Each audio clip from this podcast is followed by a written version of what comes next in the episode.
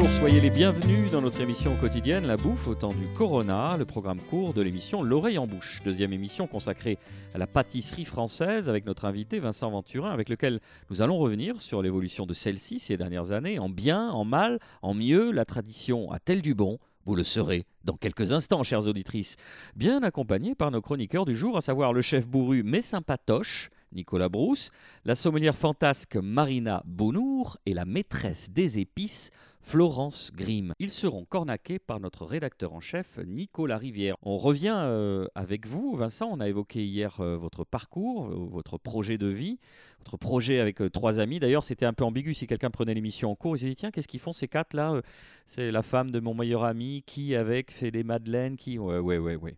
On sait très bien où ça va vous emmener, Vincent Venturin. Alors, vous, vous avez une position privilégiée dans le milieu, puisque vous avez eu le plaisir et l'avantage de fréquenter Monsieur Conticini, le grand Conticini.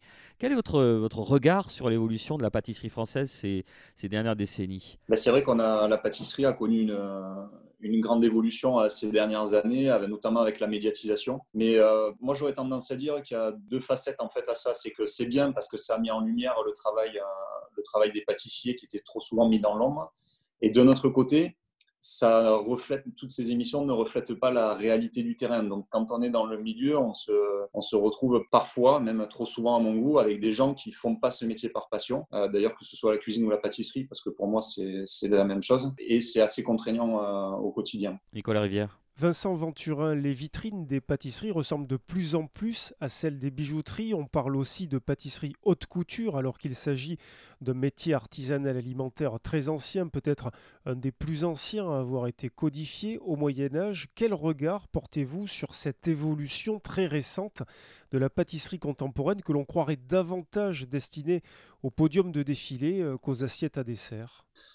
Ben, c'est vrai que moi, j'ai pour, euh, philosophie, en fait, à travers le parcours que j'ai pu avoir, de vraiment mettre en avant en fait, le goût plutôt que le visuel. En fait. Euh, trop souvent, euh, on mise sur le visuel alors que le goût est primordial. En fait. Si un gâteau est bon, je veux dire, par essence, il sera toujours beau. Les gens, ils vont y revenir. Ils vont pas penser forcément au visuel. Alors oui, il y a un côté où si la pâtisserie forcément est, est horrible, ne donne pas envie d'être mangée, euh, forcément, il va pas y avoir l'acte d'achat. Mais je pense que trop souvent, on néglige le goût au détriment du visuel. Et c'est dommage. Hier, dans notre précédente émission, Florence Grimm parlait de vous en disant il aime faire bien avec des bons produits. Est-ce que par exemple vous vous retrouvez dans la euh, vision d'un euh, Yann Couvreur par exemple qui travaille sans colorant, qui travaille sans conservateur, avec un respect scrupuleux des produits de saison? Complètement, ouais, complètement. Je pense que ça passe par là. La saisonnalité, elle a trop souvent été oubliée. Enfin, je veux dire, combien de fois euh, dans le métier on nous appelait en décembre pour avoir un fraisier, un gâteau de mariage, des choses comme ça. Ça vient aussi du fait que les clients sur les prendre l'exemple typique, moi en janvier, euh, je suis allé sur le marché à Victor Hugo à Toulouse, euh, j'ai trouvé des fraises. Voilà, je veux dire, à un moment donné, sur le marché, on propose des produits qui sont complètement hors saison, ce qui fait qu'après, les gens sont complètement perdus au niveau de la saisonnalité. Donc, je pense que c'est important d'avoir des gens, que ce soit cuisiniers, restaurateurs, euh, des gens des métiers de bouche qui, qui mettent vraiment en avant ce respect de la saisonnalité. Vincent Venturin, depuis le 1er janvier dernier, la loi alimentation proscrit un certain nombre de colorants artificiels, comme le dioxyde de titane, qui, si je ne me trompe pas, était utilisé notamment pour blanchir des nappages. Est-ce que ça a changé quelque chose dans la profession, chez vos confrères, même si évidemment nous n'avons pas forcément jusqu'à présent le recul nécessaire? Oui, oui, complètement. Oui, ça a changé. C'est vrai qu'on avait beaucoup de vitrines, euh, que ce soit avec le dioxyde de titane ou avec d'autres colorants, des vitrines avec des gâteaux flashy, euh, euh, des pommes qui sont vert, vert fluo. Encore une fois, ça vient aussi du client. Je vous prends la, pomme, le fruit. Si jamais la, pomme elle est bien rouge, si les industriels arrivent à faire une pomme bien rouge, bien ferme, le client va être content parce qu'elle va lui donner envie. Ça vient aussi de, ce réflexe-là de, de nous, consommateurs, en fait. Pour nous faire un petit peu saliver, vous pouvez égrener quelques-unes des pâtisseries qui seront euh, bientôt disponibles euh, chez Magdala? Oui, bien sûr. Donc nous, on mettra, enfin, on met un point d'honneur à vraiment respecter la pâtisserie française classique. Donc on, retrouvera des grands classiques, mais euh, on va s'appliquer à essayer de bien les exécuter. Donc des Saint-Honoré avec de la vraie vanille gousse de Madagascar. Euh, on aura le Paris-Brest ou le praliné, on le fait maison avec des noisettes du Lot-et-Garonne. Euh, on aura un entremets qui sera 100% vanille. On aura un entremets au chocolat. On aura des tartes citron. On aura tarte au chocolat et le flan pâtissier qui soit vanille ou au chocolat aussi. on ne le connaît pas, mais c'est très très bon. Nicolas Brousse, je me tourne vers vous. Vous êtes chef cuisinier, mais la pâtisserie est loin d'être un univers étranger pour vous. Y a-t-il des passerelles entre ces métiers, ces savoir-faire? La passerelle entre les deux, euh, euh, les pâtissiers, ils ont aidé les cuisiniers à dresser. Quoi. Ah, ils ont appris, appris, aux cuisiniers à dresser il y a 15 ans. Il y a 15 ans, euh, quand euh, la cuisine a commencé à, être euh, un peu médiatisée, etc., les cuisiniers, ben, ils, ont, ils sont sur la précision, la balance, etc., etc. Ils ont tout piqué aux pâtissiers. Alors aujourd'hui, je trouve que la, la balance est renvoyée dans l'autre sens où on fait des produits de saison, l'immédiateté, etc.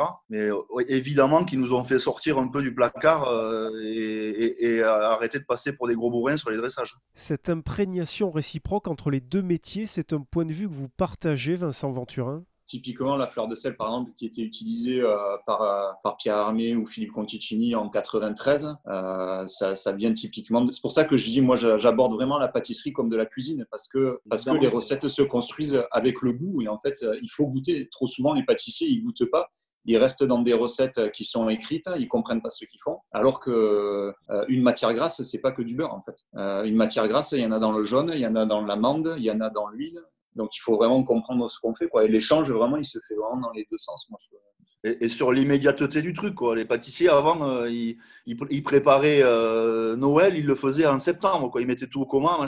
Aujourd'hui, ils euh, on est plus sur de l'immédiateté, euh, comme ça peut être en cuisine. Après, je pense que c'est la pâtisserie de restaurant aussi qui, qui, qui, amène aussi ça dans, le, dans les boutiques. Conticini en est l'exemple. Euh, la pâtisserie des rêves, euh, ils fabriquent en permanence. Quoi. Marina Bounour, nous avons évoqué hier les accords parfois accidentés, mais aussi parfois très réussis entre les pâtisseries et le champagne. Dans votre carnet de vigne aujourd'hui, vous nous parlez de ces accords, selon vous, parfaits. Oui, accords parfaits, bon, du moins accords euh, qui marchent bien, on va dire. Donc tout ce qui va être chocolat, euh, l'accord pour moi qui marche, qui fonctionne super bien, c'est tout ce qui est vin tout naturel, rouge. Donc le Montpellier, le bagnoul, ce genre de choses. Ça, c'est, ça fait quand même 100% à chaque fois.